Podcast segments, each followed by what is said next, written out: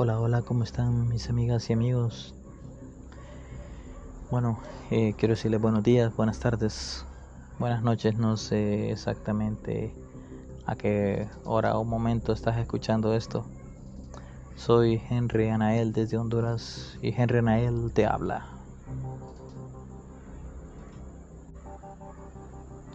Si de repente puedes escuchar esto, sabes bien de que a veces cuento anécdotas un poquito terroríficas, un poquito anécdotas de mi vida o anécdotas de otras personas.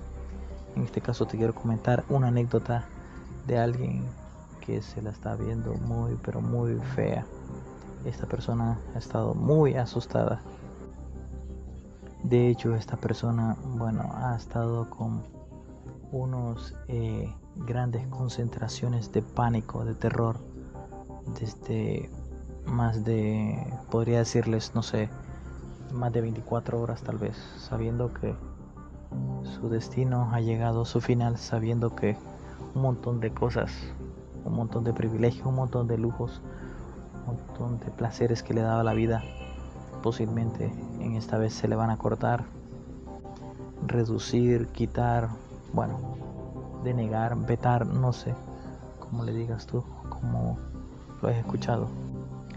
Imagínense todos en un 14 de febrero en el cual si escuchamos la palabra 14 de febrero o escuchamos la frase 14 de febrero nos ponemos a pensar, bueno pues es un día feliz, alegre estar con la persona que más quieres, que más amas, compartir con tus leales amigos, con tus amigos de verdad. Pero, ¿qué sucedería si esa noche no puedas dormir? Porque sabes de que lo que te viene es algo muy, pero muy difícil que no se lo recomiendo a nadie. En pocas palabras, bueno, hoy es 15 de febrero del 2022 y tal vez ustedes se imaginarán que estoy hablando del expresidente Juan Orlando Hernández. Podría ser que esta es la historia de terror de Juan Orlando Hernández. Pongámonos un momento en los zapatos de él. De hecho, yo no me gustaría que ninguno de ustedes se pusiera o que ninguno de ustedes estuviera en los zapatos de Juan Orlando Hernández. Pero si lo ponemos a analizar desde el punto de vista de él, esos señores dan miedo. Muchos tal vez criticarán, ¿verdad?, de que de repente eh, nos estamos burlando del mal ajeno, pero hay una diferencia muy grande en lo que es el mal ajeno y estar eh, feliz porque se haga justicia. Este pueblo necesitaba justicia de alguna forma. No significa que eso nos va a sacar de la pobreza, no, claro que no. Los que son pobres, bueno, pues o sea, si tienen alguna oportunidad en su vida de hacerse ricos, de tener una mejor estabilidad, lo van a hacer. Y si no, seguiremos siendo pobres, seguirán siendo pobres, moriremos siendo pobres, heredaremos nuestras pobrezas a nuestros seguidores a nuestros ancestros, a nuestras futuras generaciones. Imagínense lo que esta persona debe haber sentido, el gran miedo, temor, saber que de repente está rodeado y, como decían en alguna canción en inglés, que dice su frase, This is not a game, nobody can save you, que en español significa, esto no es un juego y nadie va a salvarte. Algo así le pasó a nuestro compatriota hondureño, el expresidente Juan Orlando Hernández, pero hay un refrán también que dice que el que la hace la paga. Y este señor creo que la va a pagar muy feo. Cuando me refería a alegrarse del mal ajeno eh, y a alegrarse por justicia, ahora démosle la vuelta a la moneda. Imagínense a esta persona. ¿Esta persona se habrá alegrado del mal ajeno? ¿Se imaginan ustedes en pandemias? Tantas personas que murieron. Se les prometió, no sé, alimento, comida. Tanto pobre que de repente murió. Eso sí da terror, señores. Mucho terror. Vaya, en un país del continente americano o en América del Sur, para ser más claro, vaya, ¿qué sucede? a veces eh, tiraban a los muertos en las calles. ¿Por qué? Porque de repente eh, las autoridades sanitarias no daban abasto para poder este, eh, recoger tanto cadáver, tanto muerto. Los tiraban en las aceras, en las calles, como si cualquiera de repente tire un poquito de tierra o como que si alguien tire, no sé, basura en las calles. Qué feo se miraba eso. Estoy muy de acuerdo. Esto es una película, pero de las más terroríficas para la familia Hernández. Para ellos esto es algo muy terrorífico. De repente ellos, si no conocían cómo era el infierno, creo que ahora sí lo van a conocer.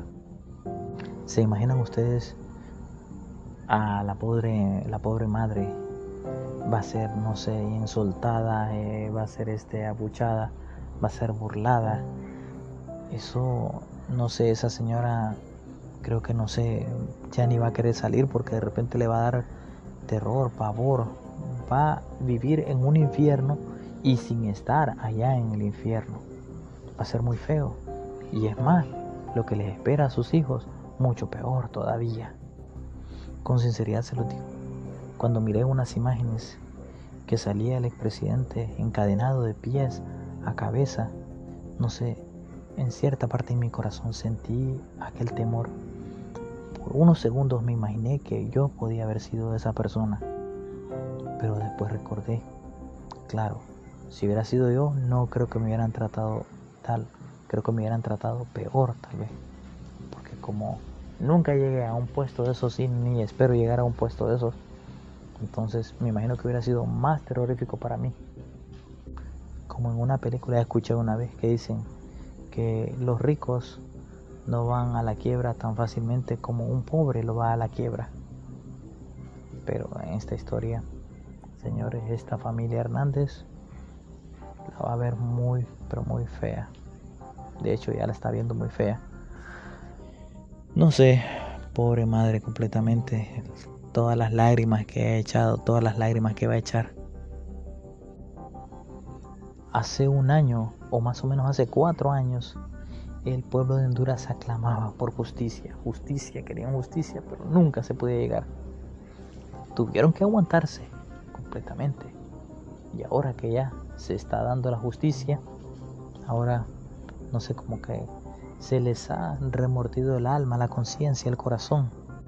Es muy normal eso porque realmente los hondureños somos personas nobles, personas humildes, somos buenos de corazón.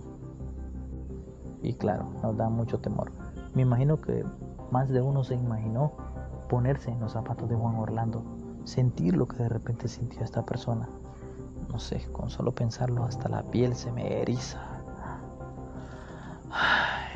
Qué horrible, señora. Creo que esta historia, bueno, ya todo el mundo sabe cómo será su final. Gracias amigos y amigas por escucharme. Saludes a cualquier parte donde te encuentres. La moraleja y el refrán de esto es que hay que hacer las cosas bien, señores y señoras. Hay que hacer las cosas bien. No hay que andar en malos pasos. Como dice alguien por ahí, el mal nunca paga bien. Tal vez por un momento de lujo pierdas toda tu vida. O por un momento de lujo pierdas toda tu libertad o por un momento de lujo nunca más puedas volver a ver los tuyos. Yo solamente te pido que busques a Dios, entregues tu corazón a Él y le pidas que te saque de cualquier mal camino. No, te estoy mal juzgando, no me gusta mal juzgar a nadie. Cada quien se conoce a sí mismo. Pero sí, bueno, tener a nuestro, nuestro corazón para que siempre nos guarde nos cuide. Gracias por escucharme, soy Henry Nael, que Dios te bendiga.